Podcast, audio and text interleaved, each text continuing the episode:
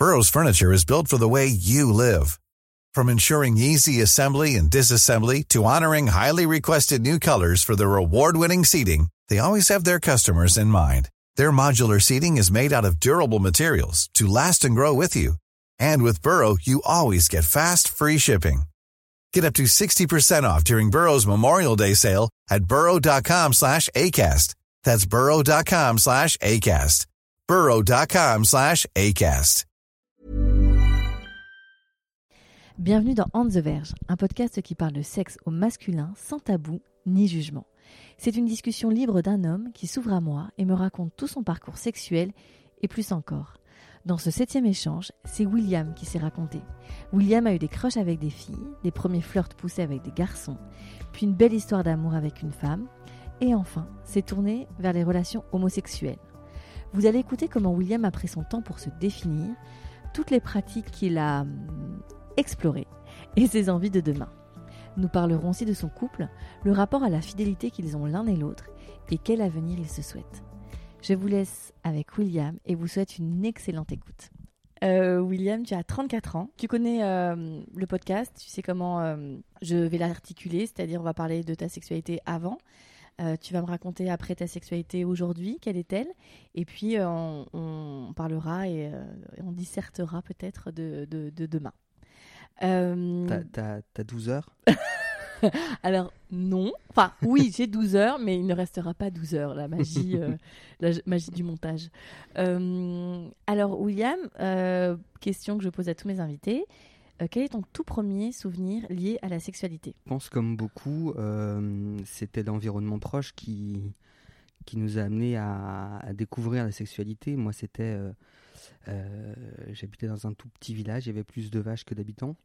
Et euh, par chance, j'avais une voisine jeune, à peu près comme moi, je me souviens plus exactement quel âge elle avait, mais avec qui je m'entendais très bien, avec qui je passais mes week-ends, mes vacances scolaires, etc. Et euh, elle s'appelait Angélique, je me souviens. Et, et ben forcément, comme on passait beaucoup de temps, à un moment donné, quand on, on se dit, bah, elle c'est une fille, moi c'est un garçon, euh, qu'est-ce qui, dit- qu'est-ce qui différencie l'un de l'autre? Et puis, euh, et puis on est allé explorer un peu tout ça, quoi. T'avais quel âge, tu te rappelles? Oh, je sais pas, je je je- je- j'aurais envie de te dire 5 ans là comme ça, mais Mhm. c'était peut-être 7 comme c'était peut-être 6 et demi. Mm, ouais, euh, Mais jeune enfant. Pas beaucoup plus vieux, on était vraiment jeunes, mais peut-être même, non, peut-être même vraiment 5 ans. Hmm. Euh, mais j'en ai un souvenir, donc du coup je sais pas euh, à partir de quel, euh, quel âge notre mémoire imprime les souvenirs. 4-5 ans, on, on dit que vers Mais- 4-5 ans on commence à avoir une Mais je me mémoire. souviens qu'on était très jeunes. Et, et c'était un peu genre printemps-été, peut-être pendant les grandes vacances, je sais plus trop bien, mais on, on était que tous les deux. Et Mhm. on avait un voisin qui avait un, un Porsche entre chez elle et chez moi, et on s'était caché sous le Porsche comme ça. Et euh, je me souviens qu'elle m'a, elle m'a montré sa nénette. Nénette. Et ouais. Mhm. Et, euh, et je sais pas, j'ai pas été trop surpris. Euh, Je suis ah oui ok c'est ça. Et hum, je sais pas si j'ai touché, mais j'ai Mhm. bien regardé. Ça je me souviens, j'ai bien regardé, mais je pense pas qu'il y ait eu réciprocité. Tu lui as pas montré euh, ton zizi? Hum, je me souviens pas, mais en tout cas on était pas dans un truc forcément sexuel, on était dans un Oui. T'es différente. Et en quoi t'es différente? Ben parce que toi, euh, moi j'ai un zizi, toi t'as une nénette. Bon, ben voilà. Et, euh, et je me souviens de ça. Après, ça restait euh, un petit abricot, hein, tu vois. On n'est pas allé explorer les trucs.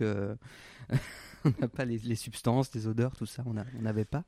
C'était vraiment très, comme ça, très, Naïf. ouais, très naïf. Ok, Ok. c'est ça. Mais en, en tout cas, je ça m'a bien, ça s'est bien Ça imprégné. t'a marqué, ouais Ouais, ça m'a bien, ça m'a bien imprégné ça, parce que je me souviens très bien de l'endroit. Je me souviens très bien de ce moment. Et en plus, un pantalon, c'était galère, quelle idée. Et tu sais, des collants qu'on met quand on a 50, c'est des espèces Mhm. de leggings qu'on appelle Mhm. maintenant des leggings, mais à l'époque, on appelait ça des Des collants. fuseaux. Des fuseaux, Exactement. exactement.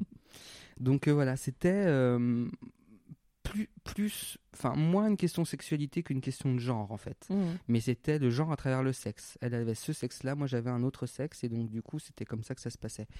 Après, euh, euh, après ça n'a pas vraiment beaucoup évolué dans l'instant. À partir de ce moment-là, je me suis pas j'ai pas commencé à montrer mon mon kiki à tout le monde, et, toutes les filles se sont pas mises à montrer leur nénette, tu vois. Et après, tu arrives à l'école, tu grandis. Ouais, mais euh, c'est devenu assez vite difficile par rapport à mon placement dans la sexualité. Mhm. Parce que euh, très vite, euh, moi j'étais très copain avec les, les filles. Pas Mhm. du tout avec les garçons. Je me sentais assez différent de, de leur façon d'être, leur façon de faire, etc. Et donc, du coup, j'ai pas évolué dans un environnement où les mecs parlaient des filles en disant oh là là, elle a un beau cul, oh là là, elle est mignonne, elle me plaît, j'ai envie de sortir avec elle. Pas du tout. Moi, j'étais dans mon coin et j'étais la fillette de l'école. D'accord. Euh, je pense que j'étais un peu efféminé, que j'étais. euh, C'est difficile à croire quand on te voit. Hein. eh T'es ben, grand, t'es carré, t'es barbu, Les choses changent, tu sais. On, sait évoluer. le mais- corps évolue. Non, mais je pense qu'on a les référents qu'on a. Et moi, j'avais des références euh, féminines plus que masculines. Mhm. Et du coup, ouais, ben, je jouais à l'élastique, à la marelle. Je jouais moins au foot. Et, euh, et j'étais gêné dans les vestiaires à l'école, tu vois. Mais euh, j'étais gêné en même temps, euh, j'avais quand même un peu les yeux qui se baladaient. Ok. Je me dis, ah ouais, Mm. il se passe un truc. Et justement, comment euh, ce truc-là, euh, puisqu'on va, on va le, le déflorer tout de suite, hein, tu es homosexuel. Ouais. Euh, C'est contre nature. alors non, on ne dira pas c'est contre nature. Mais euh, justement, donc tu sentais qu'il y avait quelque chose un peu différent. Euh, comment, euh, à l'éveil de ta puberté, les choses se sont, se sont passées? Ben, j'ai un peu vécu les choses dans mon, de mon côté, dans mon coin. Euh, toute la phase où j'arrive à une sexualité euh, personnelle, euh, elle se fait que grâce à l'observation que j'ai des autres ou de la société à travers les images un peu porno qu'on peut voir, ou en tout cas sensuelles, etc. Et, et pas du tout avec les copains en disant Oh, moi j'ai fait ça, toi t'as fait ça. Enfin, je n'en parlais pas du tout. J'avais pas de copains avec qui je pouvais en parler. Mhm. Donc euh, ça se faisait vraiment dans mon coin. Et euh, j'étais assez solitaire quand j'étais petit, donc je, je faisais un peu comme je pouvais. Et je me souviens quand j'étais plus jeune, que j'étais en vacances, ou enfin les jours où mes parents étaient pas là, ils travaillaient, etc. Je fouillais un peu dans la maison. Et je découvrais des trucs, tu vois, genre des magazines un peu porno, euh, genre des cassettes ou des trucs comme ça. Les VHS. Et les VHS. Et j'avais un magnétoscope dans ma chambre. Ce qui fait que je rentrais la cassette dans la fente du magnétoscope. et, je, et je regardais ça un peu comme un documentaire en me disant Ah, ok, c'est comme ça que, que font les grands, quoi. Alors, c'est un peu une connerie, puisque pas du Oui. tout, en fait. Mais euh, il faut, faut en passer par là. Et, euh, Et c'était des images de porno hétéro? c'était du porno hétéro. Donc du coup, ça te Ouais, bah- parlait? Ça me parlait oui et non, c'est-à-dire que euh, je pense que j'y trouvais mon compte. Et en même temps, à l'époque, j'étais pas forcément hyper défini non plus. C'est-à-dire que t'es dans une. euh, on est quand même dans une société où c'est pas forcément facile d'être homo quand t'es jeune. Et euh, peut-être, je sais toujours pas, hein, il faudrait peut-être que je fasse une psychanalyse euh, pour savoir, mais je sais pas si je cherchais à être comme tout le monde ou si vraiment intérieurement euh, j'étais aussi intéressé par les filles. Mais toujours est-il que quand je regardais des pornos, ça m'excitait aussi bien de voir un mec s'exciter avec une meuf Mhm. et le corps du, du, du mec et, euh, et sa bite euh, et son corps et tout ça que euh, de voir le plaisir de ces corps qui se, Mhm. qui se mêlent, etc. Je sais pas trop bien encore aujourd'hui si par quoi j'étais excité précisément, mais il y avait aussi la phase du, du petit film euh, soft porn euh, du, dimanche soir sur M6. M6. Moi, j'avais pas évidemment. M6 à l'époque, parce que Ah. j'habitais un peu dans un village euh, vraiment paumé. Mais le dimanche, quand j'étais chez mes grands-parents en ville, et que j'étais en vacances, quand papy mamie allait se coucher, j'étais devant la télé et je mettais culture pub. Et après, il y avait le, le soft porn du dimanche. Ça et, euh. C'est vraiment le- la, la réminiscence et ben oui, parce qu'il y a des, plus des ça. gens nés euh, fin des années 70-80. C'est incroyable. hein. Évidemment. Ça a marqué toute Il y a Canal et il y a, le soft porn M6 et Mhm. euh, enfin le film érotique Oui, le film érotique. ouais. et avec des scénarios très élaborés. Ah oui, on était sur, euh, sur du Ah, on était, cinéma oh, d'auteur. on était sur du frère Dardenne un peu. hein. Et, euh, effectivement, ouais. Et, et je me souviens de ça, et c'est un peu à cette époque-là que, ouais, que, que le plaisir solitaire, la masturbation et tout ça est arrivé. Alors je sais plus si c'est sur les films érotiques ou des films porno. Toujours est-il que je sais à l'issue de ma découverte que c'est sur les films porno que, enfin, la, la cassette je l'ai bien usée quoi. ça c'est sûr.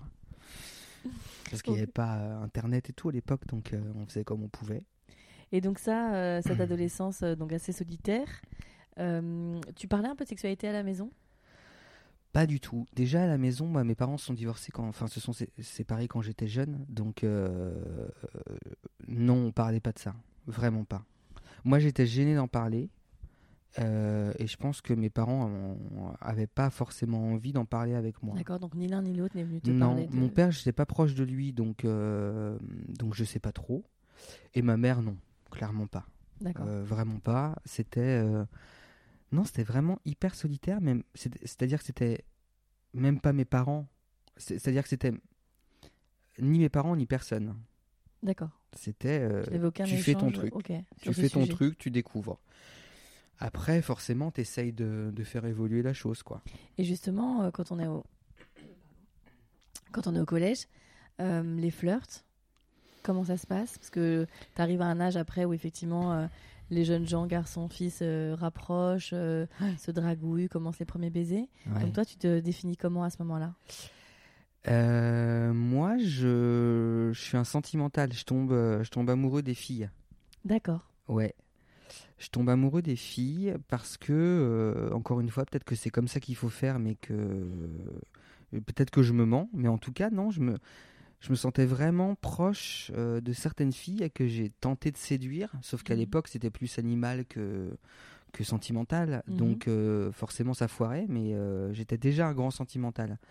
Et j'ai essayé de séduire un peu les filles, etc. Mais comme j'avais cette réputation de fillette et de, et de PD, On te- déjà, à la cour- dans la cour de récréation, t'étais... Ouais, ouais, ouais, ouais, ouais, très vite, très tôt. Euh, forcément, j'étais pas crédible. Donc les filles, si tu veux, euh, elles n'avaient pas forcément envie de sortir avec le PD de l'école, quoi. Ça doit être assez particulier parce que tu te poses des questions et c'est les autres qui t'apportent des réponses euh, sans toi-même tu saches vraiment, euh, tu vois, qui tu es à ce Bah, moment-là. c'est ce- c'est c'est souvent, si tu parles avec des homos aujourd'hui, beaucoup te diront que les autres savaient avant eux, en fait.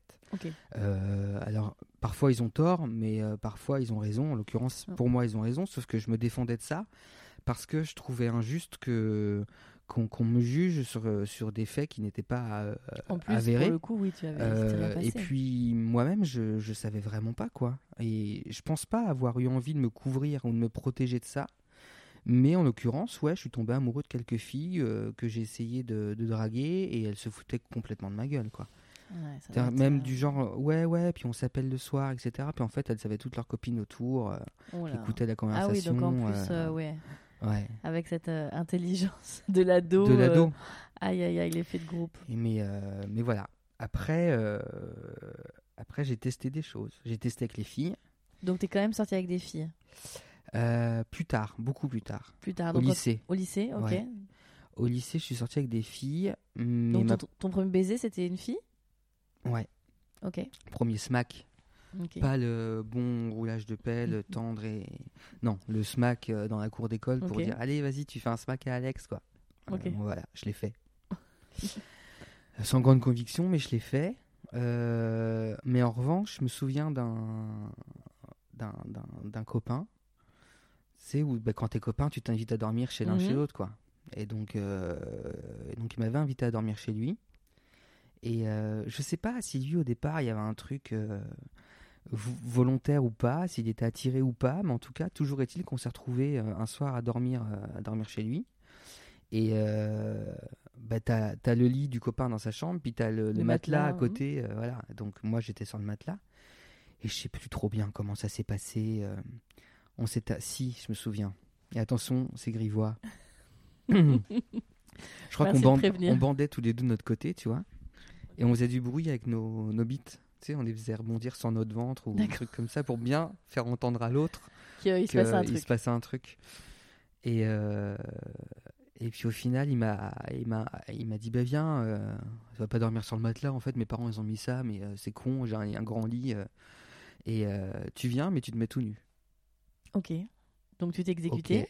Donc je l'ai fait, content un peu quand même. Parce qu'il se passait quelque chose, tu vois. Tu, tu, tu, tu mets une réalité sur ce que tu as toujours euh, fait tout seul ou vu en Mhm. vidéo, tu vois. Et, euh, et ça s'arrêtait là. Donc tu étais tout nu à côté de ce garçon. J'étais tout nu dans le lit à côté de ce garçon et, euh, et on a dormi dans le même lit. Mais il s'est rien passé. D'accord. Mais je pense que ça, lui, était pas euh, du tout officiellement euh, homo. Il était même considéré un peu comme un séducteur de meufs, tu vois, à l'école. Mhm. C'était vraiment un peu le tombeur. euh, Rigolo. comme quoi, il y a des. si si certaines nous entendent aujourd'hui, elles auront des déceptions. Et euh, mais le lendemain, on, on, a fait un jeu de cartes, tu sais, et avec des gages. Donc le gagnant euh, enlève une fringue. Enfin, le perdant enlève un, enlève un vêtement un ou un truc. poker. euh, Sauf que les parties ont. les- Exactement. Sauf que des- des parties se sont multipliées et on a fini par euh, être à poil. Et puis finalement, bah, on fait quoi Bah, Le perdant euh, touche un peu l'autre, machin, etc. Ah oui. Ah, le séducteur. euh, Ouais, ouais, ouais. Ok. Et Et, euh, ça, c'est ton premier contact avec un autre corps masculin? ouais. euh, Premier contact avec un autre corps tout court. Oui. Parce que j'avais, à part le smack, j'avais pas eu de. J'avais pas eu de, de, de contact avec des filles. Enfin, sauf Angélique sous le porche de mon oui, voisin à 5 ouais, ans. ouais, c'est vrai, ça remonte Mais- dix ans plus tard, donc euh, voilà. avec euh, le tombeur. Ouais. Mais c'était euh, c'était ça le, le premier contact avec un. Toutes mes premières fois ont été avec un mec. en Et donc, du coup, vous êtes touché. Ouais. Et jusqu'où vous êtes allé Euh, je me souviens que sur cette, euh, ce week-end-là, on est allé jusqu'à la jusqu'à se sucer. Enfin, moi, je l'ai sucé. Ah oui Ouais. On est sur Bah, un jeu attends, de cartes. J'emmagasinais, j'emmagasinais. Au bout d'un moment, fallait Oui, bien, fallait- tu vois, ok, et- acter le truc. D'accord. Et ça s'est fait. euh, Eh ben, ça s'est fait, ça s'est bien passé. Hein. Je, j'ai bien, j'ai bien géré le truc. Ok. Euh, je pense que lui euh, l'a moins bien géré. Parce qu'il n'y a pas eu de réciprocité, tu vois. Il, Oui. euh, à, la- à la partie suivante, il a perdu et Et en fait, j'ai pas eu ma, j'ai pas eu ma viens, on va prendre le goûter. Non, j'ai pas eu le truc. Ok.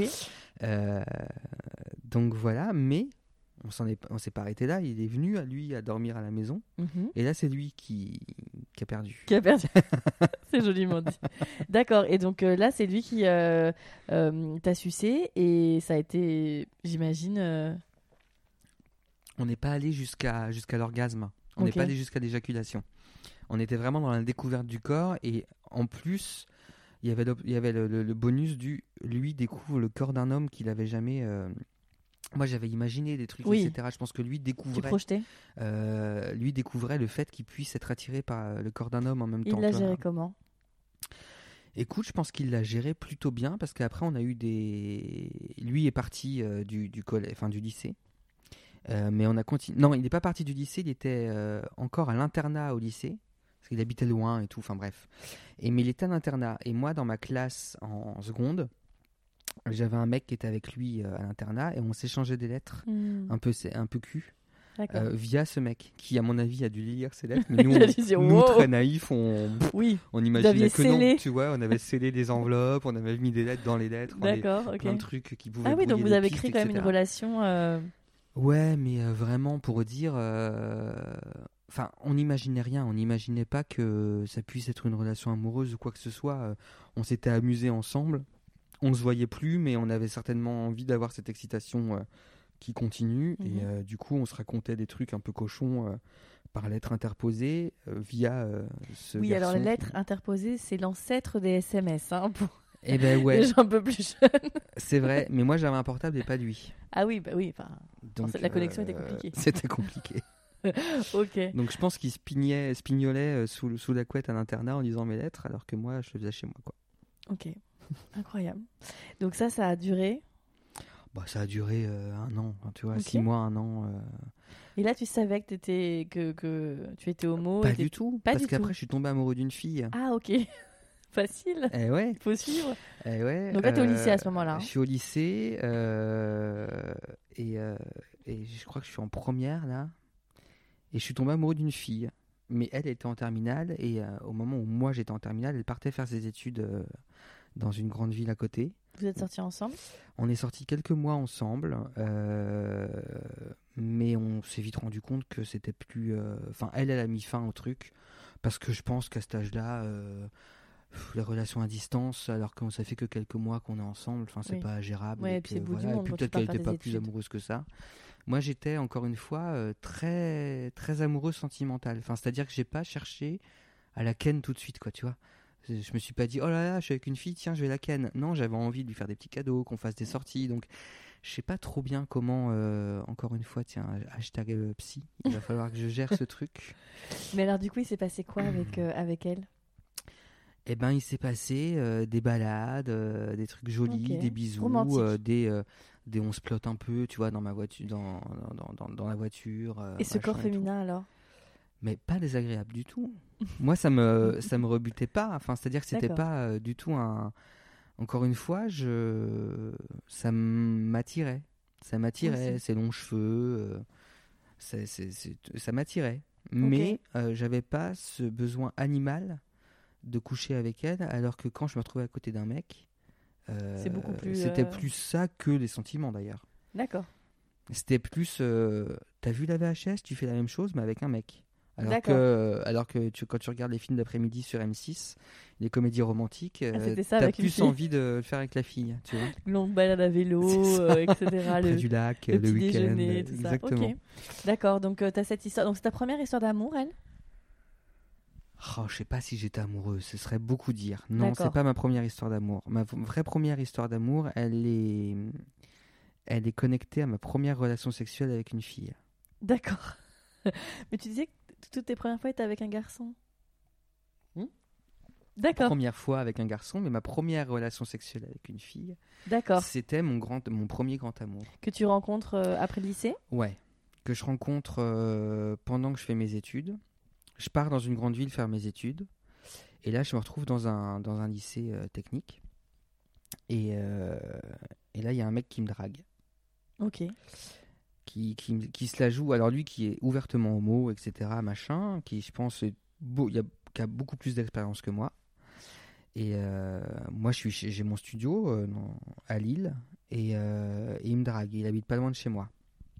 Et on se parle sur MSN, tu vois. Ben ouais.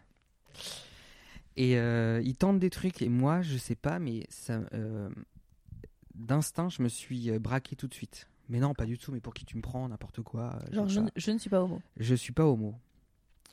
Euh, Peut-être que j'avais envie de me protéger de cette réputation que j'avais pas. euh, ouais. C'est-à-dire que j'arrive dans une école où j'apprends mon métier et euh, j'ai pas cette réputation-là. Que Donc tu traînais au collège en plus. Voilà. Donc j'ai pas envie de, de me retaper cette, cette image-là. Même si les gens sont plus matures et que je pense que ça, Oui, se oui, serait, oui. ça, ça serait pas arrivé, mais il me drague. Et, euh, et je sais plus trop bien comment, mais j'ai cédé. Je sais plus pourquoi, je sais pas comment, sur un malentendu. euh, j'ai cédé, il est venu passer la soirée à la maison. Et euh, on a flirté, et puis, euh, et puis il m'a initié, quoi. Donc avec lui, tu as eu ta première relation. Ouais. Ok, ça s'est Ouais. passé comment? Écoute, Tu vas jusqu'où tu veux, hein, j'ai dans les appliqué. détails. Non, non, non, mais il n'y a aucun problème. J'ai appliqué ce que j'avais vu.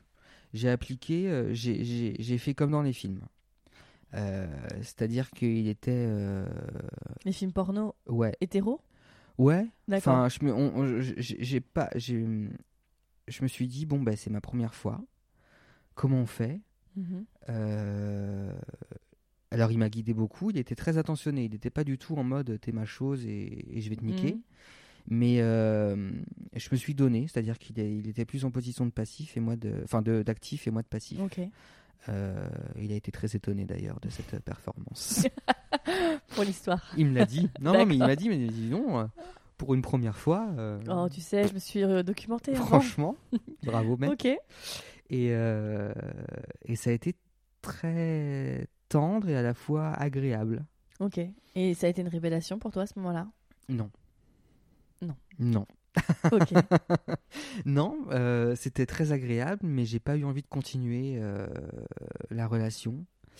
Parce que déjà, je pense que j'avais ce truc de c'est pas le moment. Enfin, Hmm. euh, j'ai- une formation qui me plaît, j'ai envie de bosser, j'ai pas du tout envie d'avoir une histoire d'amour. Ouais, t'es un peu excité par un mec, tu te le fais. On l'a fait. Et, et voilà, peut-être qu'on l'a refait deux ou trois fois d'ailleurs. Mhm. Euh, mais sur un temps très long, tu vois, pas dans la semaine qui suivait, mais, euh, mais voilà. Mais euh, je pense que lui aurait bien aimé continuer. Mais moi, j'étais pas du tout open euh, à ça. Donc, euh, c'était cool, j'ai appris ce que c'était, mais je l'ai mis de côté pendant un certain temps. D'accord. Et, euh, et, euh, et voilà. Et je faisais des petits boulots, j'étais animateur en colo. Donc, pendant les petites vacances, etc., les grandes vacances scolaires et tout ça, je faisais des, des colos. Tu dis encore les petites vacances. hein.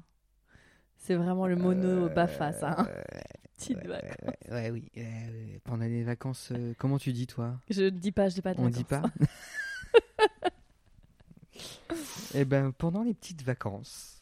euh, mais là, en l'occurrence, ce que je vais te dire, ça s'est passé pendant les grandes vacances. Donc, tu pars en colo, c'est-à-dire que tu pars euh, une semaine ou deux semaines ou trois semaines, aussi. ou même deux monitrice. mois, tu vois. Et tu te retrouves avec une équipe et euh, directeur, animateur, les enfants, etc. Et bah, tu te for... tu, enfin, t'as- t'as- t'as vraiment, tu te fais des potes, quoi, pendant, parce que tu es en, en autarcie pendant. Ah oui, euh, je me, je me rappelle, t'es en huis clos et il se passait- huis quand les clos enfants et- sont partis se coucher, il y a une autre vie. ça. C'est ça. J'ai vécu Il aussi. y a des réunions, il y a de cinquième repas après la Bien réunion, sûr, tu bien vois, sûr, deux oh là- heures oh du là là, mat, machin, Que de etc. souvenirs. J'ai une, pensée émue, moi, pour euh, avec qui je suis partie euh, à Lille, tu dis. Ou pas, hein, ou pas À Lille, tu dis, en Bretagne. À Lille, euh, tu dis. Oui, c'est en face de Locke, tu dis. Les, les vrais savent, les Bretons savent. Très bien. Ouais. Les vrais savent. Exact. Et ben moi, j'étais, je sais plus, dans un coin paumé où euh, bah, il y avait un- une colo avec une directrice avec qui j'avais déjà bossé avant, qui avait la réputation d'être un peu euh, ouverte à tous les vents, tu vois. Ça va bien avec la Bretagne. et. Et, et, euh, et ben j'a- arrive mon jour de congé, parce qu'on a un jour de congé par semaine, et euh, ça tombe pile poil pendant le sien. Coïncidence. Donc du coup, le soir après la réunion, on fait oh, je suis en congé, t'es en congé. euh. Mais le jour de congé euh, tombe à point nommé, et euh, je pense qu'on arrivait un peu au bord de, de, de- de l'explosion, et on s'est un peu lâché sur cette nuit de, de premier jour de congé. D'accord. Et euh, Donc là, tu fais l'amour avec une femme. ouais, pour la première fois, Et en colo, en colo. totalement défraîchi. C'est ça, parfait. Après 15 heures de non-sommeil. Bam. Est-ce que là, ta prestation était aussi. euh, Ah, écoute, euh, faudrait lui demander, mais euh, on est resté deux ans ensemble. Eh bien, la voici. Bien sûr. On est quand même resté, non, on est resté trois restés, ans. donc vous êtes restés trois ans C'était le début de ma, de mon premier grand amour. Donc ça, c'est une très belle histoire. Ouais, On est resté trois ans ensemble. Moi, j'étais encore en train de faire mes études euh, à Lille. Elle était de Paris. On se voyait tous les week-ends. On faisait des allers-retours entre chez elle et chez moi. Elle était Et plus et âgée. t'as quoi T'as 20, 20 ans, à peu- près, un peu plus? Euh, ouais, 19, 20 ans. Ouais, Premier rapport avec une fille, euh, 19 piges. Et, euh, et, euh, et, et voilà, en fait, on, la colo se termine, on n'a pas du tout envie de se quitter. Mhm. Et elle me le dit. Moi, je pense que j'aurais jamais fait le premier pas, mais elle me le dit euh, que voilà, elle est am- amoureuse et que, et que ce serait bien qu'on se revoie et tout. Et je suis assez d'accord avec ça. Elle est plus âgée que moi. On a 7 ans d'écart. Euh, elle travaille à Paris euh, dans un hôpital et, et moi je continue à faire mes études donc on se voyait le week-end. Et, Tu lui parles de tes expériences homosexuelles avant? Pas du tout. Elle, Je ressens pas le besoin parce que on n'a pas instauré ce. je- Enfin, elle m'aurait posé la question, je l'aurais peut-être dit. Donc tu lui aurais pas menti, oui. Je leur ai pas menti, euh, mais on, elle m'a pas posé la question et moi j'ai pas ressenti le besoin de, de lui dire ça. En tout cas, pas dans les premières années, Mhm. Euh, parce que, enfin voilà, c'est un amour hyper fusionnel que que quand on se voyait, on était à la fois hyper amoureux, à la fois hyper bestiaux. Enfin, toi, elle arrivait le vendredi soir euh, chez moi à Lille et on quittait pas le lit jusqu'au samedi soir, quoi. Et donc justement, sexuellement, j'ai te demandé comment ça se passait. C'était fou. Ouais. C'était fou, euh, c'était c'était bien, euh, c'était. Elle est- avait plus d'ex- plus d'expérience Ouais, c'est peut-être ça qui fait que euh, je kiffais parce que j'apprenais des trucs. En même temps, elle savait comment s'y prendre. Mhm. Moi, j'étais hyper novice. et en même temps, j'avais pas envie de me la jouer hyper novice, donc j'essayais de. Elle tu savait que t'étais vierge, enfin. Euh, non. Non. Non, non, non. Elle, sa- elle savait pas que c'était la première. Elle l'a su plus tard, mhm. mais sur les premiers mois, elle, elle, elle pensait pas. Euh, parce que j'étais quand même assez fort, je pense. ça se voyait pas. mais mais c'était non, c'était génial parce qu'elle m'apprenait des trucs. euh, elle avait beaucoup d'expérience. Elle avait été aussi assez libre. Elle, Mhm. elle avait une, une enfance euh, hyper libre. Elle me l'a dit et donc elle a, elle a testé plein de trucs, notamment de cul. Et, et c'était cool parce que j'en bénéficiais quoi. Elle me faisait des trucs euh, dans tous les sens. Ça partait. euh, elle est où la tête et où, enfin tu vois. elle, euh, acrobatique. entre autres, non, mais c'était super. Parce... Et puis moi, je, je, je- je- j'attendais le week-end avec impatience, tu vois. Moi, j'imagine. Et donc, cette relation, elle dure trois ans. Ouais. Euh, pendant trois ans, euh, tu ne penses pas du tout avoir des relations avec des hommes? Les hommes t'attirent pas? Comment ça Euh, se passe? Pendant les, premières, les deux premières années. Qu'on est tellement on vit- conditionné, tu vois, au... Ouais. c'est l'un ou c'est l'autre qu'on se dit, bah tiens, si attends, y a- y a- parce que tu ne t'es pas défini comme bisexuel. Non. Donc euh, c'est là euh, où est ma question, c'est qu'effectivement, euh, Mais tu sais, on, on met du temps à se définir. ah je, je pense aussi, oui. Et je pense que c'est peut-être euh, à ce moment-là que ça s'est défini pour moi. En fait, on vit pendant deux ans et demi cette relation à distance, à se voir euh, les week-ends et pendant les vacances. Et, et arrive le moment où je termine mes études, où, où j'ai un contrat qui démarre à Paris et où je m'installe à Paris. Donc on décide de s'installer ensemble. Et donc on prend un appart et tout ça. Donc vous prenez un pa- un appart au bout de trois ans de relation. Au bout de deux ans et demi de relation. Ok. Ouais. Euh, et, euh, et on s'installe ensemble, et là, le quotidien débarque.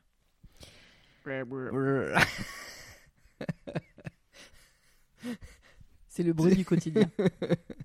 le quotidien débarque, et euh, mais pour moi, si tu veux, à part le fait d'être un peu fatigué, donc de moins, de moins baiser, euh, je vois pas trop de différence. Je suis autant amoureux, je suis autant euh, accro, euh, on a plein de projets. Euh, il se passe plein de choses dans nos vies et je suis très content de ce qui se passe. C'est juste que, effectivement, comme tout le monde, bah, quand tu bosses toute la journée, elle, elle, elle bosse avec des enfants, c'est épuisant, machin, se lève hyper Mm. tôt. On arrive le soir, on est un peu crevé. Donc on baise moins, ouais. Et puis la vie parisienne. Euh, et la vie parisienne et tout ça. Et mais on se pose pas trop de questions. C'est, on n'a pas de doute sur notre notre amour. Et euh, et puis moi, je sais pas, je, je- donc je suis moins fusionnel physiquement avec elle. On baise moins. Euh, mais c'est un état de fait. C'est pas une envie, c'est pas un désir, c'est pas un éloignement. euh, j'ai pas de dégoût pour elle. oui, oui. C'est- Mais euh, par ailleurs, moi, je découvre euh, un site qui s'appelle Badou Mhm. sur lequel euh, les gens euh, sont plutôt euh, un peu chauds, tu vois, les filles, les mecs et tout ça. Et je tombe sur des profils de mecs en fait, qui mettent des photos d'eux à poil et tout ça. Et je fais ah, Et là, ça te fait quelque chose. c'est sympa. Tiens, si je me connectais. Oh, puis tiens, si je me reconnectais. Oh, tiens, Mhm. si je créais un compte. Et j'ai créé un compte. Mais sans avoir envie d'aller plus loin. Il n'y a pas d'arrière-pensée. il y avait ce côté très voyeur. Je suis un peu voyeur sur les bords. Et, euh, et je voulais juste euh, avoir mon petit jardin secret et m'exciter euh, comme si c'était un porno, tu vois. Mhm. Tu mates un porno, tu mates des photos de tub sur, sur internet, c'est kiff kiff, Ouais, sauf, toi, que, sauf que ce qui, je pense que ce qui m'excitait, c'était pas d'aller sur un site et de voir des acteurs gays, c'était de voir des mecs comme, De la vraie vie. comme moi, comme mes collègues, etc., montrer leur queue sur internet. Mhm. voilà, c'était ce côté un peu je m'exhibe, tu vois. Mais ça n'allait pas plus loin. Mais très vite, elle a découvert. Euh, et là, ça a été en enfer total parce que bah, du coup, elle m'a foutu dehors. Donc elle a découvert euh, que tu avais euh, créé ce compte. Elle découvre que tu vas regarder des photos de mecs à poil Ouais. et elle te pose des questions. Parce que là, Non. donc là, elle a quasi, euh, si vous avez 17 ans d'écart, elle a presque 30 ans, elle. Donc elle a Ouais. quand même un. Enfin, Moi, j'ai 23 ans à ce moment-là. ouais, elle en a 30. Elle en a 30. Euh, elle se pose pas de questions. Elle, euh, pour Elle elle, je l'ai totalement trahie.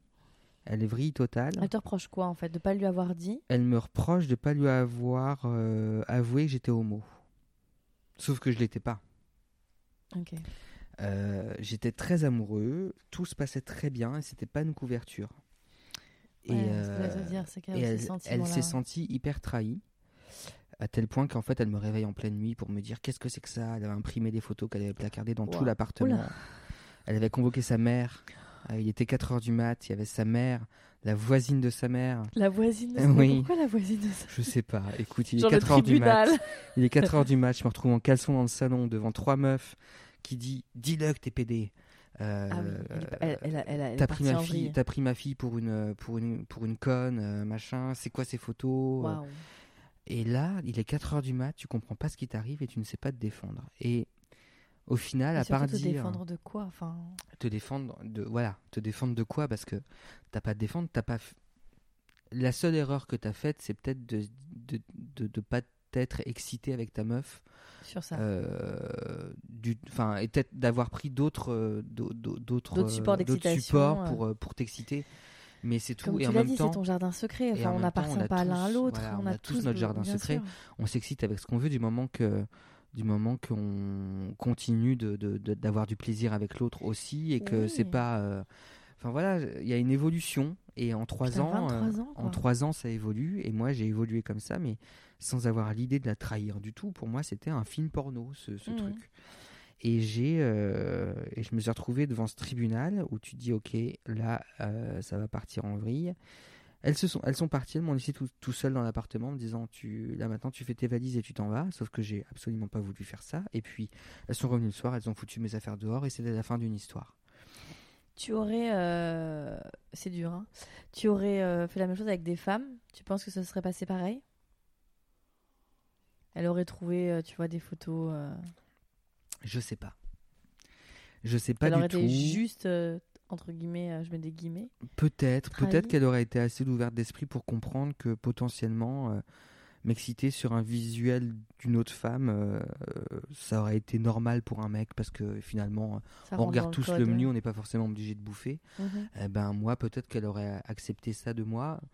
J'en sais rien. Toujours est-il que C'est l'incompréhension pour elle quand, de, de savoir que ouais, des alors que euh, alors que je te dis, à part le quotidien, euh, on continuait à baiser, c'était fou et Mhm. on s'était acheté des petits accessoires, tout ça. Enfin, Mhm. c'était, on, on faisait des efforts, tu vois, pour vraiment euh, maintenir tout ça, alors qu'il n'y avait pas même même pas forcément d'efforts à. Après, On essayait juste d'évoluer sur cette- dans une cette dans notre vie cas, sexuelle. libre.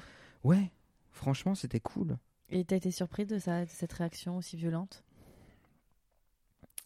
A posteriori, j'ai, j'ai- ça me surprend pas parce que connaissant son histoire, je sais qu'elle a voulu se protéger. euh, parce qu'elle a eu des histoires pas faciles avant moi et que, et que je pense que j'étais tellement c'était tellement fusionnel entre nous comme toutes les relations fusionnelles dès que tu as un grain de sable qui arrive ça Mhm. devient un drame et je pense que ce grain de sable là Ouais, qui s'est immiscé entre vous, ouais, ça- a tout cassé Elle a dû perdre une grande euh, confiance en. ouais Au-delà de toi, l'individu, j'imagine qu'il y a aussi. euh, euh, il s'est passé un truc dans votre dualité, quoi. Il y avait, enfin, tu vois, vous étiez très soudés et du coup, euh, Ouais, peut-être qu'elle a découvert un secret, peut-être qu'elle imaginait pas que j'avais des secrets, qu'elle Ouais, a découvert un ça. secret. De cette nature, peut-être ça aurait été autre chose, euh, ça aurait été pareil, encore une Mhm. fois, euh, ouais, je tu sais pas pas.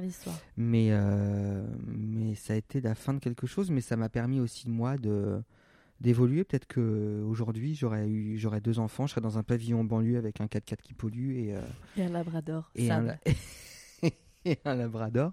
Mais ma vie, à ce moment-là, a pris un autre, un autre tournant. D'accord, donc là, tu vas te retrouver avec tes fringues et euh, ta trousse de toilette sur le, sur, euh, Le palier. le palier. Tu fais quoi? Ouais. Euh, J'appelle une, une amie. Ouais. Je Appelle à claire. mamie. Parce que le J'appelle une amie qui était dormé à 4h du mat. J'appelle une de mes amies d'enfance qui habite Paris et euh, elle m'héberge pendant une semaine et puis après je prends le relais chez ma tante Mhm. qui habite Paris et après je, je, je- enfin j'emménage tout seul. Ok. Et là, euh, dans ta vie, bon, j'imagine le chagrin euh, était présent, parce qu'une histoire de trois ans aussi fusionnelle que tu as, enfin, comme tu as eu, ça dû être difficile de voilà d'a- d'arrêter, des pensées du jour au lendemain. Euh, du coup, tu es à Paris, tu termines tes études, enfin, tu travailles? Je travaille. En fait, moi je suis arrivé à Paris pour travailler donc mon D'accord. seul cercle c'était le travail et elle. Ah oui, effectivement. Et je me retrouve avec mon travail et sans elle, pas d'amis forcément sur Paris. À part cette amie, ouais. à part cet ami. Euh, et euh, là, tu reconstruis tout. Tu reconstruis euh, ben, ta vie sociale, Bien tu sûr. reconstruis ta. Tu te mets à fond dans le boulot, Et puis tu y vas. Et donc, euh, quelques mois passent, et je retrouve deux, trois connaissances que j'avais eues euh, à l'époque où j'avais fait des stages euh, dans Paris, et, et je me dis d'amitié avec ces gens. Et, euh, et c'était une, une fille qui avait beaucoup d'amis PD beaucoup d'amis gays. Euh, et, euh, et je commence à découvrir ce milieu que je connaissais pas en me disant Ah, ok. Donc euh, c'est si facile d'accès et c'est possible et c'est pas stigmatisant Et ça se passe bien. et ça se passe bien et c'est pas caricatural et ils ont ils sont pas quatre pattes dans la rue avec une plume dans le cul comme on voit à la télé. Euh, c'est pas la gay pride de tous les jours, c'est des gens euh, normés, c'est des gens euh, équilibrés. euh. En fait, on se fout bien de notre gueule à la télé quand on parle des homos. Tout le monde n'est pas Michou. 2000. Michou est gay. Pardon. Merde. C'était un secret si bien gardé. Et donc, je me retrouve avec ces gens. avec ces potes-là euh, que je vois souvent, qui évoluent dans le milieu artistique euh, parisien, qui sont chanteurs, danseurs, euh, comédiens et tout. Des artistes quand même. hein. Ouais. ouais, et puis moi je bosse à la télé, alors euh, Du coup, oui. il y a des choses qui se rejoignent. Et et je me dis que c'est possible. Enfin, c'est même pas que je me dis, j'ai- pas une prise de conscience directe en me disant c'est possible. C'est euh, ok, c'est comme ça. Et et là, je découvre euh, l'envers du décor du milieu gay, c'est-à-dire euh, ben, la facilité sexuelle, la facilité du contact, les applis, les Mhm. Grinder, Scruff, Hornet, tout ça, quoi. Toute la collecte.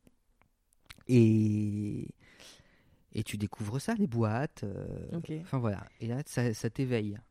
Tu dis, ok, là, on passe dans un autre monde. D'accord. Mais qui est cool aussi.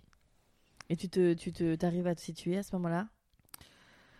Ben, à ce moment-là, euh, je me cherche, donc je teste des choses. D'accord. Donc, euh, je m'inscris sur des, sur des sites de rencontres. euh, je parle avec des mecs. Alors, forcément, je dis pas que je laisse la porte ouverte et que les mecs débarquent chez moi et qu'on ken toute la nuit. Euh, parce qu'il y a aussi des codes dans le milieu gay. Il y a des Mhm. trucs qui se font, qui se font pas forcément partout. Je parle pas des, des BDSM euh, des, des- des- et tout ça, mais pas tout de suite en tout cas. mais euh, il, se passe des, il se passe des trucs, quoi.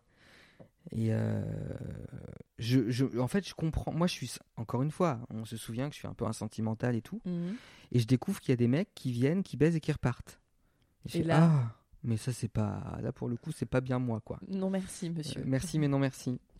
Et donc voilà. Et puis qu'il y a des codes. Il y a des, il y a des, il y a des, il y a des, il y a des muscle bears, il y a des bears, euh, il y a des skinny, il y a des mecs qui aiment les poils, des mecs qui aiment pas les poils. Enfin, tout ça, c'est abstrait pour moi, tu vois.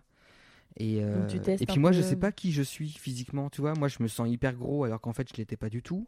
Euh, je me sens euh, pas poilu alors que j'étais poilu. Enfin, enfin, Oui, t'as besoin de te- t'as besoin de te repérer un peu dans tout ce marasme de, du, Et dans ton, enfin là, je comprends très bien l'exploration, etc. Mais euh, de ton histoire d'amour euh, avec euh, avec euh, cette femme, euh, tu t'es pas à ce moment-là quand tu es tout seul, euh, qu'effectivement tu découvres le milieu gay, tu ne te dis pas que tu as envie de, de rencontrer une femme?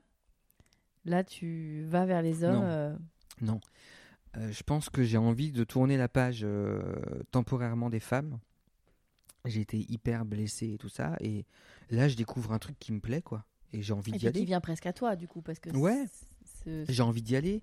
Les mecs te séduisent, ils disent que t'es beau. euh, euh, tu te rends compte que tu peux baiser avec un mec dans la- dans, dans l'heure si t'as envie. euh, la demi-heure, si vraiment c'est à côté La- en métro. la demi-heure si c'est sur la ligne 5. Euh, donc c'est cool parce que tu dis ok, là, C'est si j'ai envie, je peux. Alors là, j'ai pas vraiment envie. Après, ça c'est bien. Une fois que ça a été, toi, qu'on a lâché les, ouvert les vannes, Bam. bam. Mais au début, non. Je me souviens de me retrouver dans ce, mon, mon petit appart qui était un peu une cage à lapin dans Paris. Et de parler avec des mecs qui disent viens j'arrive et moi tu dis oh putain j'ai pas fait ma vaisselle la honte et tout mais les mecs sont les mecs s'en foutent de ça hein. Oui, oui. ils viennent et ils regardent pas non Oui. ils, te, ils, te, ils te baisent Même ton prénom, finalement, C'est ça. et, euh, et je l'ai fait une fois et ça m'a pas plu du tout le truc Mhm. Fast and Furious tu vois Mhm. le mec débarque toi t'avais un peu fait le ménage et tout t'as pris une douche et tout ça et le mec débarque il te demande même pas comment tu t'appelles et bim ça y va et suce-moi et machin et tout et Ouais, c'est ouais. bah c'est sympa tu t'es tapé un beau mec hein, mais en vrai euh, au final t'en tires rien quoi tu te sens même un peu sale tu vois comprends. tu dis ok le mec il a débarqué euh, il t'a baisé euh, Bon. bon, je vais reprendre une douche. ouais ouais puis je vais en reprendre une deuxième donc tu dis bon Et et tu l'as testé. je l'ai testé. Et puis après tu commences à prendre le contrôle de ça. Parce que tu te dis attends si ça existe et que si ça plaît c'est qu'il y a certainement des, des façons de faire tu vois. Et à un moment donné là bon ben moi je c'était pas mon là c'était pas pas super mais euh, moi, je vais faire en sorte que ça le devienne quoi. Et euh, et là t'as des mecs qui te parlent et auxquels t'aurais jamais pensé euh, imaginer les avoir dans, tes lits, dans ton lit tu vois. Et c'est cool Et ça, c'est combien de temps? Ça dure combien de temps, cette, euh, cette passade? Enfin, si Ça on peut dire une passade. euh, Combien de temps, ça bah, dure? Ça dure bien 4-5 ans quand même. D'accord. de temps de découvrir tout ça, de te lâcher, toutes les applis. d'essayer, de dire non, de réessayer d'autres trucs, de dire oui, euh, de tenter. Mais j'ai pas du tout envie de me mettre en couple, j'ai envie de baiser. D'accord. Et c'est quoi l'expérience la plus folle que t'aies faite? Bah, c'est une partouze. D'accord. Ouais. À combien? On ne sait plus. J'arrive, non, mais j'arrive à un stade où j'ai fait des plans cul avec des mecs, sauf que moi, je, je fais mes plans cul à ma, ma- à ma manière. C'est-à-dire que le mec, il vient, on boit l'apéro, euh, Oui. on, discute, on Il baise, il passe la nuit et c'est cool. Et puis si on se revoit pas, on se revoit pas. Mais au moins, il y a eu un échange. J'ai un peu besoin de ça pour me faire mon scénario et prendre et, et kiffer avec le gars, quoi. Euh, Et donc vous étiez combien? Une petite quinzaine, je crois. Une quinzaine. Ouais. En fait, c'était très bizarre parce que j'ai découvert donc que ça existait hein, euh, ailleurs que dans les films. Genre, on pouvait le faire euh, avec des gens de tous les jours. Et donc tu vas dans une soirée? Et euh, un jour, je découvre qu'il existe un site pour s'inscrire pour participer à des partouzes. Comme moi, je suis pas, je suis pas moteur, je suis, je suis pas leader dans le truc. je suis un peu suiveur. Je dis bon bah écoute, je vais pas organiser mon truc. Je connais pas assez de gens. Puis j'ai pas envie de parler avec des potes de tout ça. Donc, mais alors l'inconvénient, c'est qu'elles sont euh, photographiées et filmées. Ah, c'est un inconvénient, oui. Et après, les photos sont, sont publiées sur le site internet. Alors, elles sont pas accessibles à tout le monde, tu vois. C'est des inscrits, c'est un mec qui gère ça de chez lui, donc il sait très bien, voilà. Mais, euh, mais voilà. Et je fais bon, bah écoute, euh, on floutera mon visage, quoi. ok. Et, Tu euh, donc, et donc, je m'inscris et j'y vais en me disant, mais je ne vais connaître personne et je vais baiser avec des gens que je ne connais pas. Alors, il y a ce côté un peu hyper excitant de se dire, euh, ok, c'est cool. Et puis, a ce côté un peu, ben, je vais nulle part. Enfin, je sais pas où je vais. Je vais dans, en banlieue, euh, dans un appartement que je connais pas et je vais rencontrer des mecs que je connais pas avec qui je vais accessoirement baiser. Et s'ils me plaisent pas et tout ça, qu'est-ce qui se passe? Et en fait, on me fait signer un papier. euh, Une pour dire décharge. euh, une décharge. Le terme est bien choisi. Je t'en prie. Et pour dire que j'autorise à ce que les photos soient diffusées, machin, etc. Et euh, bon, je le fais. Et on se voit à poil. Et puis euh, voilà, les mecs arrivent, euh, rentrent, s'en vont, machin. euh, Alors, question complètement naïve, mais euh, sans aucune substance. sans aucune substance. Totalement à jeun. Ouais. Après, chacun fait ce qu'il veut, tu vois. Bien Il y en a peut-être qui, qui avaient pris des trucs, etc. Mais c'était pas du tout la soirée euh, en mode dans le noir, débridé avec des, des mecs qui, tra- qui tracent des rails dans leur coin, etc. Pas du tout. Il y avait euh, un film à la télé, un film porno, euh, un mec qui filmait, des coups à boire. c'était hyper bon enfant, tu vois. Mais Mais, 15 euh, à poil. mais l'objectif, c'était. euh, Enfin voilà, on était à poil dans une même pièce et puis on, on faisait ce qu'on voulait avec qui on voulait. Ok. Et euh, moi, ça a commencé assez fort. Parce que je pense que comme j'étais un peu de la chair fraîche, les mecs me connaissaient pas, peut-être qu'ils se connaissaient, tu vois, un peu entre eux, qu'ils avaient l'habitude de faire ça. Moi, j'étais le petit nouveau, donc tout de suite, ils se sont tous rués sur moi. Prenez un ticket voilà, donc euh, prenez un ticket, je suis pas contre, hein, ils étaient plutôt, plutôt bien, bien les gars, mais, euh, mais euh, voilà, donc j'ai j'ai- j'ai pris le temps, mais je me suis bien amusé. Ok, donc expérience cool, assez hein. incroyable. Ouais, ouais. T'as pas réitéré assez incro- Si, bien sûr. Ok. Bah, du coup, Alors pas tout de suite, pas pas, la- pas le lendemain, hein, tu vois. J'ai, c'était cool et tout ça. L'idée de l'avoir fait m'a plu, euh, mais après je suis redevenu un peu plus, euh, un peu plus classique. Enfin, je, Mhm. mais voilà, sexuel avec des gars. euh, euh, je faisais des plans euh, à ma façon, mais sur les applis, toujours avec cette réticence de. je suis mal foutu, j'ai- peur que les mecs. Tu sais, tu es sur les applis et sur les applis, tu montes forcément des photos qui sont à ton avantage. Mhm. Et, euh, et quand les mecs passent la porte, t'as juste peur qu'ils font, qu'ils fassent euh, ah ben non en fait euh, salut. C'est ça, c'est ta hantise C'était totalement mon ouais ma hantise. Donc je, je me sentais le besoin de dire mais tu sais euh, euh, j'ai un petit bourrelet par-ci, un petit bourrelet par, par là, je suis pas très grand, euh, j'ai du poil et les gars faisaient ouais pas de souci, ouais pas de souci. Et à partir de ce moment-là, je faisais ok ben viens, tu vois où j'arrive, tu vois mais mais T'es honnête sur ce que tu vends, quoi. j'avais pas envie de me retrouver en situation d'échec. C'est Mhm. horrible quand tu dis putain tu vas baiser avec un mec c'est juste baiser. Mais euh, le mec euh, tu le dégoûtes au point qu'ils disent euh, ah ben non en fait euh, je rentre chez moi. C'est un traumatisme en vrai. Mhm. personne n'a envie de se retrouver dans cette dans cette dans, dans configuration. Donc donc j'avais peur de ça. Donc je mettais euh, du coup je donnais l'image d'un mec pas du tout sûr de lui. Donc c'est pas séduisant en plus tu vois Donc ça donne pas envie de te maquer avec lui, mais en même temps, les applications sont faites pour baiser, pas pour se maquer.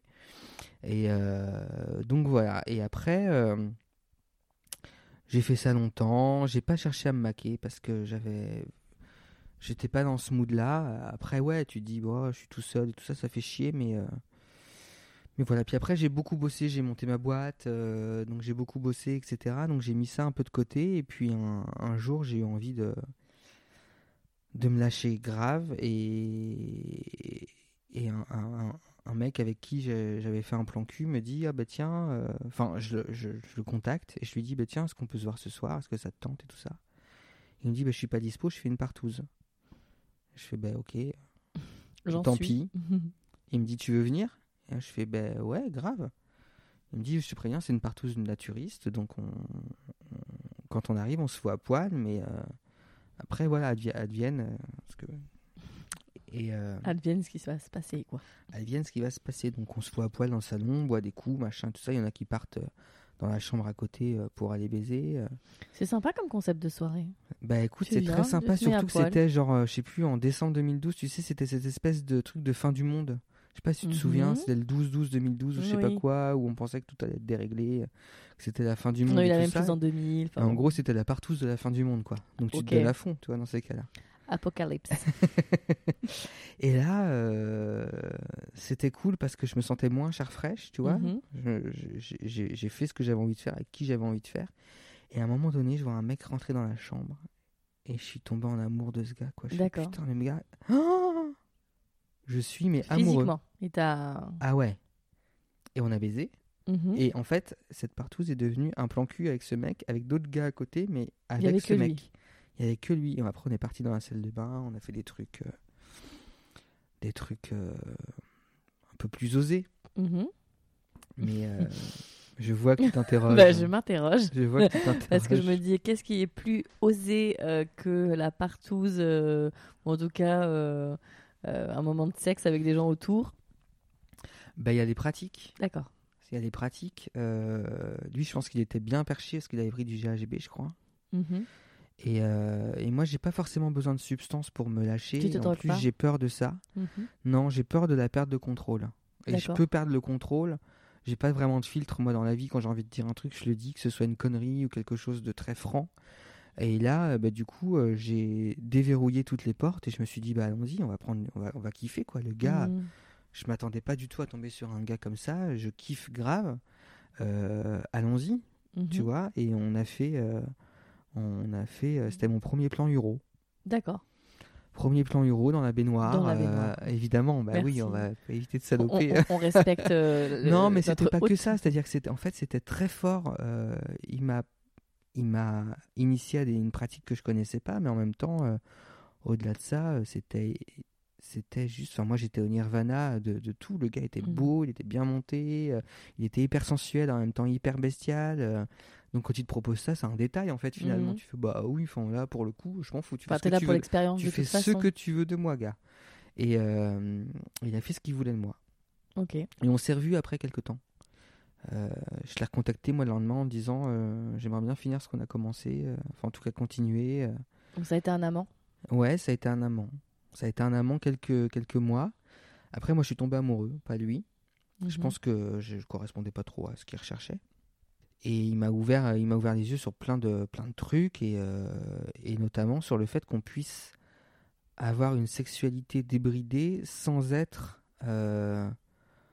sans être sale, sans être irrespectable, sans être, euh, tu vois, tu peux rester quelqu'un de totalement intègre Mhm. et avoir des kiffs sexuels euh, qui que- dépasse un qui, peu qui la dépassent norme. la norme. Mhm. Euh, alors je dis pas qu'on se pissait dessus tous les jours hein, au, au petit-déj, pas du tout, parce qu'il y avait des trucs hyper tendres, hyper beaux, etc. Mais euh, ouais, quand tu, quand tu kiffes vraiment le cul, bah, tu peux passer à des stades supérieurs Mhm. qui sont... qui sont nouveaux mais que, que t'aimes et, euh, et voilà donc Oui, c'était ça- euh, Si ça se fait en confiance, en plus avec euh, quelqu'un qui te respecte. en fait, moi, à ce moment-là, je me suis dit, euh, on peut être en couple avec quelqu'un et se faire plaisir. On n'est pas obligé de rester dans le carcan du missionnaire. Tiens, ce soir, chérie, on mange une Mhm. soupe et on baise et on regarde la télé. Pas du tout. On peut faire ça à l'extérieur. On peut faire ça avec d'autres mecs. et, et ça change rien.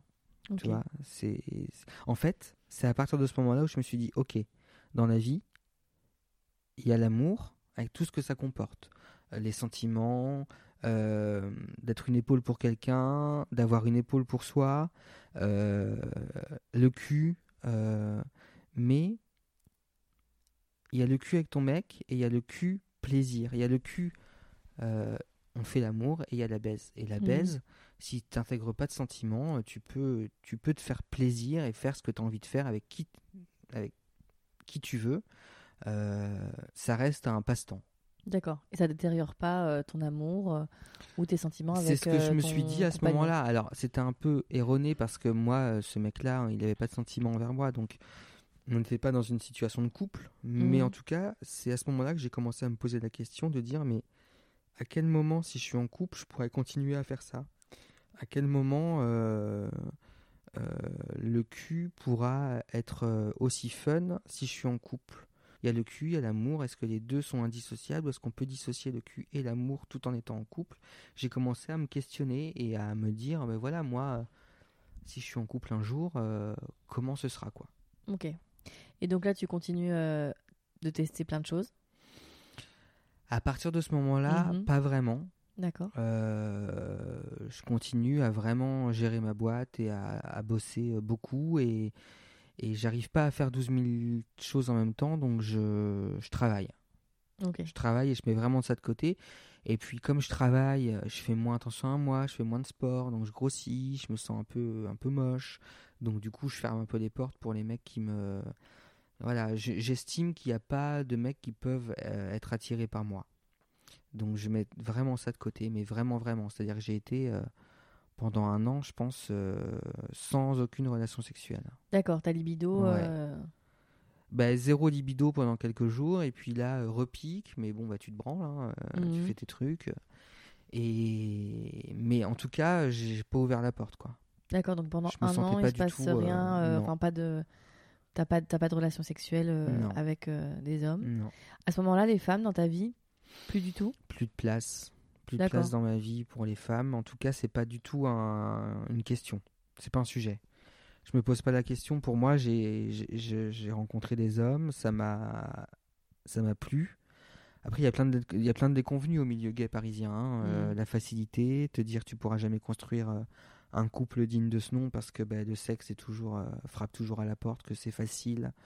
Euh, de tromper son mec, etc. Moi, comme j'ai pas confiance en moi, j'estime que mon mec peut partir du jour au lendemain. Mhm. Comme il y en a partout, tout le temps, Mhm. c'est hyper compliqué dans mon esprit d'être gay euh, à Paris et que je je vais pas pouvoir euh, gérer ça donc je je ferme temporairement l'idée du couple pour moi D'accord. à ce moment-là et le sexe et le couple et rien du tout j'ai pas ça n'a pas de place dans mon dans mon existence Ok.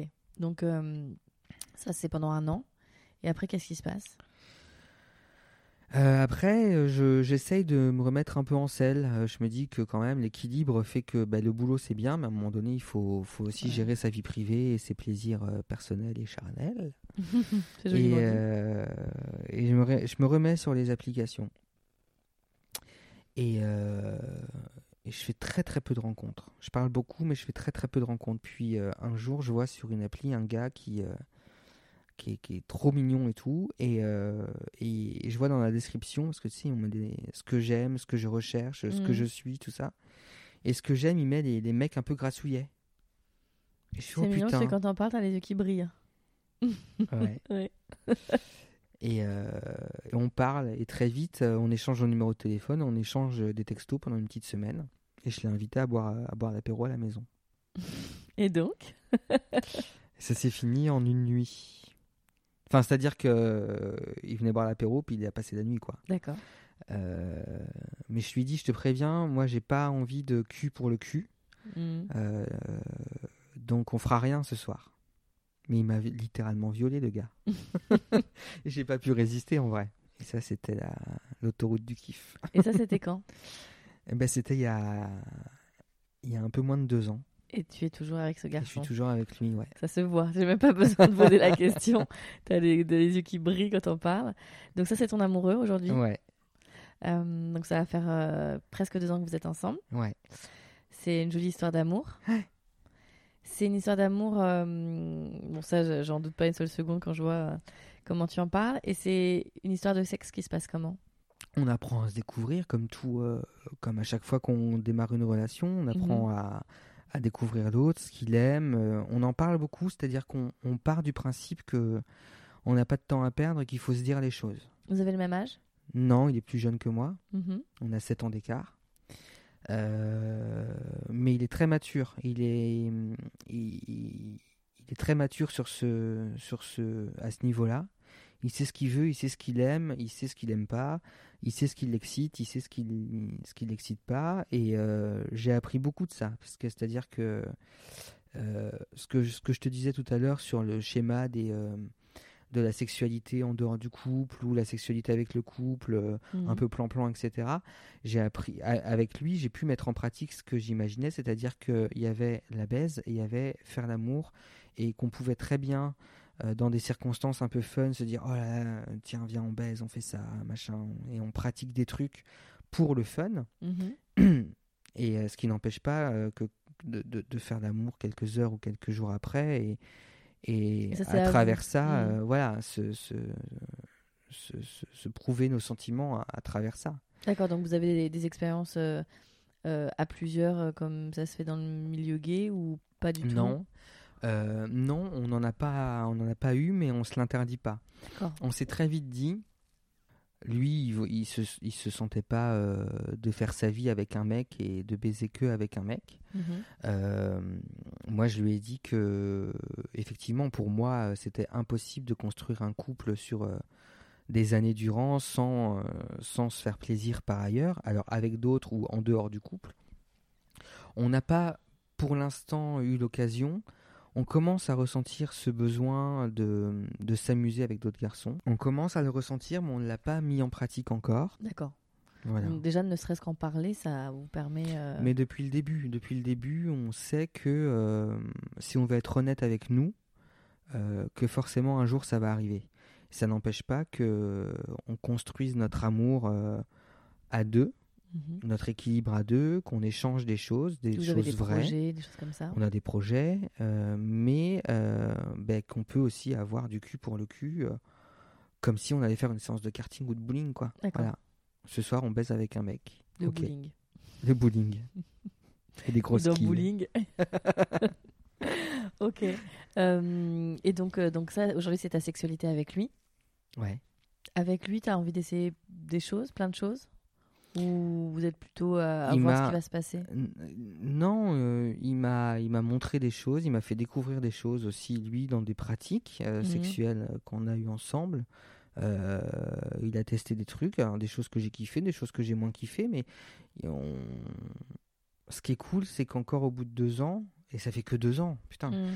on a l'impression que ça Mais fait c'est 25 déjà- ans, ouais, non, mais, ça fait que deux ans. Mais c'est cool de découvrir encore des choses et pas de, et, et- et- et pas de se dire un jour, tu sais, des fois tu te poses et tu fais bon ben là on a tout essayé, euh, j'ai tout testé. Non, en fait pas du tout. Mm. Nous on sait qu'on a encore une marge de C'est ça qui est progression et que ça va sexualité, même pas de progression, c'est d'évolution. C'est-à-dire que ça Mhm. va évoluer avec le temps, ça va se patiner, tu sais. Et Mhm. il y a des choses qui vont se passer et qu'on va découvrir encore à deux. Des choses que moi j'ai fait par ailleurs et que j'ai pas encore testé avec lui, des choses Mhm. que lui a testé par ailleurs qui, qu'il a pas, qui, auxquelles il m'a pas encore initié. Euh, des trucs à plusieurs, par exemple. euh, euh, L'idée nous fait vraiment kiffer quand on quand on en parle tous les ensemble. deux. Ça nous ouais avec d'autres mecs et tout ça. Le, fameux candolisme. Bah, le candolisme, c'est encore, c'est encore autre chose. C'est-à-dire que tu, tu acceptes, enfin, tu fais en sorte que ton mec ait un rapport sexuel avec quelqu'un d'autre devant toi sans que tu participes. Mm. C'est cet aspect un peu voyeuriste. Bah, c'est un peu ce qui peut se passer en partouze. C'est un peu ce qui peut se passer. C'est pas l'objectif principal pour nous, mais c'est un peu ce qui peut se passer, ouais. D'accord. Mais euh, Et dans vos pratiques, euh, qu'est-ce que tu peux me citer euh, sans trop euh, dévoiler votre intimité? Non, mais on aime bien, on aime bien s'attacher, par exemple. On- BDSM Soft Ah, pas, ouais, soft, soft. On aime bien euh, avoir euh, un petit peu le dessus euh, ou sur l'un ou sur l'autre. moi, je, même si pourtant c'était pas ma nature première du tout, mais Oui, parce que tu as commencé à en parler de ta sexualité en tant que passif. ouais. Et ça oui, aussi, mais ça moi je suis versatile en vrai. Je suis versatile. Oh, c'est chic. Et ouais, je suis, je suis top bottom. Top bottom, on dit. je ne sais pas. Moi, j'apprends, j'en apprends tous les jours, tu sais. Top ouais, bottom. J'ai pas de préférence par rapport à ça. Ça dépend du moment, ça dépend de, ton envie. Euh, euh, je prends du plaisir dans les deux sens. Euh, Top bottom. Elle est horrible cette image. c'est vrai. non, non, n'imagine pas. Je prends du plaisir dans, dans, dans les deux situations et avec mon mec, c'est pareil. Mais j'ai pas cette en fait, la domination, pour moi, c'est pas quelque chose qui, au quotidien, me fait kiffer. Hmm. Je ne ressens aucun plaisir à dominer quelqu'un. Mais dans le rapport sexuel, c'est pas que je le domine, c'est que de le voir contraint, je sais que ça m'excite et donc du coup mmh. ça m'excite. D'accord. Euh, mais c'est pas le fait que je sois supérieur qui m'excite, c'est le fait de le voir kiffer, le fait que c'est oh, compliqué hein, le schéma. Euh. Mais euh, souvent dans le dans le rapport SM justement, euh, c'est à tort de croire que c'est celui justement qui euh, soumet qui a le plus de pouvoir généralement. C'est enfin généralement et là en l'occurrence nous concernant c'est lui qui qui gère cette situation. Et c'est lui qui génère ça. Ouais c'est le soumis qui a le plus de si on doit le dire de pouvoir enfin en tout cas je sais pas comment euh, donc euh, donc voilà mais tu vois clairement on est vraiment à, la limite de, de, ouais du plan 1 3 là on mmh. sait qu'on arrive à un stade où on, on va avoir envie de de passer cette étape-là. Donc vous en discutez? Oui. Ce sera avec un homme forcément? Ouais, ouais, ouais. Parce que lui, il n'est pas du tout branché meuf. Il n'a pas eu d'histoire avec des femmes? Non. Et euh, moi, j'ai pas forcément envie euh, de, de, de, repartir euh, sur cette piste-là pour l'instant. Oui, ça fait plus de 10 ans, du coup, que t'as pas touché une fille. Alors, toucher, si, hein, au quotidien, j'en touche régulièrement, mais pas de manière biblique, non. ok. Euh, donc ça, c'est votre sexualité maintenant.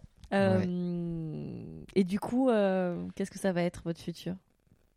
À partir du moment où on parle et où on se dit des choses, ce qui est notre cas, je pense que ça peut durer longtemps. Et, et à partir du moment où les sentiments sont là, c'est le nerf de la guerre. Après, pour le cul, il peut se passer 12 milliards de trucs. tout dépend comment on évolue au quotidien avec ça dans notre esprit et aussi comment on se sent avec soi-même. Moi, je sais que demain, si mon mec me dit, écoute, euh, là, j'ai une opportunité, euh, je peux faire un plan avec un gars, j'ai bien envie d'y aller, je vais pas être hyper chaud parce que j'ai encore mon problème avec ma confiance en moi et mhm. que je j'aurais peur que le gars euh, soit mieux que moi et que mon mec me dise bon bah finalement c'était mieux avec lui je me casse ça, c'est à toi de régler ça avec toi-même. C'est à moi de régler ça mhm. avec moi-même. Mais du coup, ça influe forcément notre histoire de couple. En mhm. revanche, euh, ce soir, quand je vais rentrer et qu'il me dit euh, Tiens, euh, il y a un mec qui me plaît bien, est-ce que ça te dit qu'il vienne à l'appart ce soir Pourquoi pas Tu vois? D'accord. parce que. parce que moi l'idée me plaît, parce que je sais qu'il va kiffer, de savoir que mon mec kiffe, ça me fait kiffer, ça, c'est une pratique qui, euh, qui existe beaucoup euh, dans le milieu euh, gay. Bien sûr. En fait, les, les... ce qui est assez différent dans le milieu gay du milieu hétéro, c'est que on n'a pas cette hypocrisie, je mhm. trouve, de se dire on a envie d'autre chose. après, peut-être que je suis pas hyper à l'écoute de, de, ça ou hyper au courant, mais j'ai l'impression que dans le milieu hétéro, euh, quand on a envie d'autre chose, on le fait de manière euh, cachée. Bah, on ne le dit euh, pas. Il y a des mhm. maîtresses, il y a des amants. Et puis peut-être que ça se sait, mais on fait l'impasse dessus parce qu'on n'a pas envie que culturellement ça se sache et de passer pour un couple libertin, machin, etc. Oui, c'est une image plutôt frivole. Et, ouais. et, effectivement, comme tu parlais tout à l'heure d'équilibre, de gens intègres, etc ça, ça paraît délicat de, de, de, ça. poser ça. Mais euh, en vrai, moi, les couples euh, homo que je connais et qui durent depuis des dizaines d'années, c'est des couples euh, ouverts. Complètement. Alors après, il y a différents niveaux d'ouverture. Hein. Il y a, moi, je connais des couples qui qui baissent plus du tout ensemble, mais qui ont une sexualité euh, hors du couple, hors du couple, mais qui ne peuvent pas imaginer se séparer un jour parce, oui, parce que, c'est des partenaires ils ont construit leur équilibre comme ça. Mhm. Euh, mais je connais aussi des couples qui qui, qui, qui ne fonctionnent que à plusieurs et pas mhm. pas à deux du tout. Euh, et c'est pas une question de, de, de d'ancienneté de couple. C'est pas au bout de 20 ans, tu baisses plus du tout avec ton mec. Mhm. C'est pas c'est pas ça. Il y a des couples très jeunes qui ne baissent plus du tout c'est juste qu'ils ont dissocié l'amour du cul et qu'ils ont qui font l'amour, mais que par ailleurs ils baisent avec d'autres gars parce qu'ils ressentent ce besoin-là et que Comme de temps en temps, tu as envie de te faire une planche de fromage, mais que t'as pas le droit, et ben tu te la fais quand même. C'est un plaisir coupable, mais euh, tu es content et c'est pas grave. Le lendemain, tu penses plus et on passe à autre chose. C'est ce modèle-là qui vous plaît, en tout cas. C'est de garder une sexualité intime, de couple, d'amoureux, mais euh, vous vous autorisez en tout cas. euh, Moi, ce qui me plaît, c'est me dire que je vais construire des trucs avec mon mec parce que j'ai envie que ça dure, mhm. euh, parce que je me sens bien C'est après. de ta vie? Bah, oui, c'est, Mhm. c'est, c'est, je, je vois, j'ai plein de pro, on a plein de projets. On a envie de, de faire ouais, un Mhm. bon bout de chemin ensemble. Et euh, mais c'est pas une contrainte. Tu sais, j'ai l'impression qu'en le disant, c'est, c'est une évolution normale. Non, non, mais et- je l'entends pas comme une contrainte. Je comprends que c'est plutôt un, un, un chemin qui est possible, qui va pas forcément être obligatoire, parce que parfois, ne serait-ce qu'en parler suffit à ce que euh, l'esprit de l'un et de l'autre euh, s'autorise le fantasme. Parce que c'est vrai que c'est ce que tu dis, il y a le ce plaisir coupable dont on parle, qui est bien ancré dans notre société judéo-chrétienne, de manger un plateau de fromage alors qu'on ne devrait pas. Euh, ça s'applique aussi au couple et c'est vrai que parfois, euh, que ce soit hétéro ou homo, euh, penser euh, quand tu fais l'amour avec ton compagnon ou ta compagne et penser à quelqu'un d'autre par exemple, jamais tu ne le dis ou, ou tu, ou, tu tais ces, ces fantasmes-là parce qu'effectivement tu aurais peur, peur de blesser l'autre. Mais ce, que, ce qui est intéressant dans ton discours, c'est ça, c'est qu'en fait, tu aimes tellement l'autre et l'autre t'aime tellement que vous vous autorisez à, à parler de vos fantasmes, de vos, euh, des, des, des, des clés de vos désirs, etc. Et effectivement, comme ça, euh, sur le papier, c'est ce qui paraît le plus sain. on trouve que c'est hyper sain et on est choqué de rien quand on s'en parle.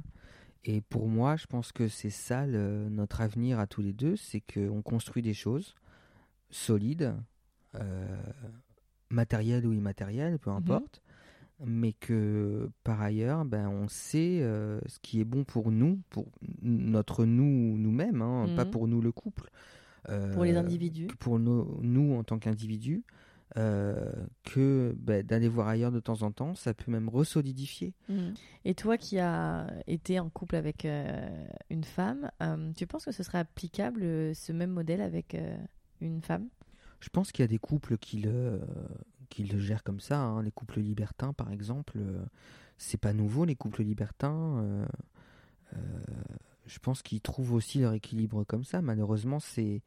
Enfin, je pense que c'est en marge par rapport à, à la société homosexuelle. Euh, le libertinage dans la société hétérosexuelle, c'est assez en marge. Euh, que, et puis il y en a qui osent pas le dire, mais je pense qu'il y en a plein qui trouvent leur, leur compte. Euh, quand tu regardes sur les sites porno amateurs, etc., il y en a Oui, plein qui, qui, qui, qui font du candolisme, euh, il y a plein qui font du libertinage, et je pense que c'est leur schéma de.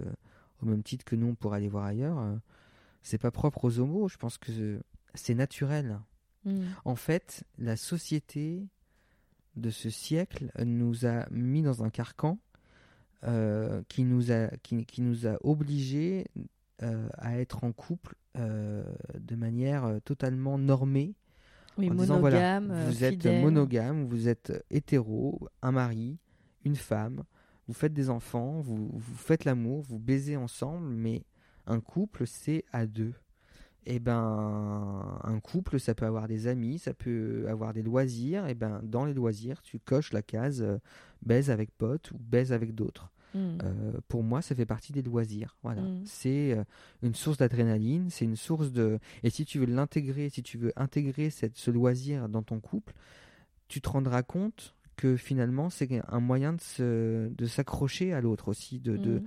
de se raccrocher à ça et de se dire euh, Oui, ça crée une complicité. euh, putain, le kiff de savoir que ton mec, malgré le fait qu'il ait kiffé avec un autre mec et qu'il ait pris du plaisir, il revient chez toi, il revient avec toi le soir et qu'il aime toujours autant euh, ta compagnie, euh, Et ça te faire l'amour. Et puis ça euh, solidifie aussi parce que du coup vous partagez davantage. oui. Je, je- je- je pense qu'il n'y a pas de secret et que si, euh, en tout cas, moi, c'est ma pensée et, et c'est comme ça que j'imagine euh, l'avenir avec mon mec. Sexuellement, c'est d'être euh, couple totalement libre, je sais pas. Je suis pas encore assez mature avec cette idée. Mais en tout cas, un couple ouvert, oui. Ok, on arrive à la fin. T'as encore des C'est choses à passé tellement me- vite. T'imagines Euh, C'est quoi le mot de la fin du coup? C'est compliqué, hein. Le mot de la fin, c'est. Ça va être plusieurs mots. hein. Ça peut être une phrase. quelque Non, part. mais je pense que le sexe, c'est. euh, il, il a différentes échelles dans la vie, mais il faut le prendre que pour ce qu'il est, c'est-à-dire du fun. Et quand tu as du sexe avec du. Quand tu as du fun euh, en baisant avec ton, avec ton partenaire, ça solidifie. Quand tu as du fun en, en baisant avec quelqu'un, ça te fait plaisir et ça te permet de t'évader. Donc je dirais la liberté de baiser, peut-être. Merci beaucoup. Merci à infiniment. toi. Merci pour votre écoute. J'espère que vous avez pris autant de plaisir à partager cette discussion que j'en ai pris à échanger avec mon invité, que je remercie encore une fois infiniment pour sa confiance. Je vous invite à suivre le compte Instagram On The Verge Podcast. Et si vous avez le temps, merci de donner votre avis sur iTunes. Ça permet de donner plus de visibilité au podcast. À très bientôt dans un nouvel épisode de On The Verge.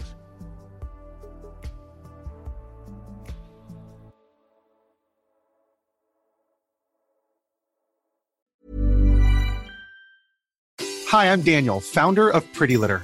Cats and cat owners deserve better than any old fashioned litter. That's why I teamed up with scientists and veterinarians to create Pretty Litter. Its innovative crystal formula has superior odor control and weighs up to 80% less than clay litter. Pretty Litter even monitors health by changing colors to help detect early signs of potential illness. It's the world's smartest kitty litter. Go to prettylitter.com and use code ACAST for 20% off your first order and a free cat toy. Terms and conditions apply. See site for details.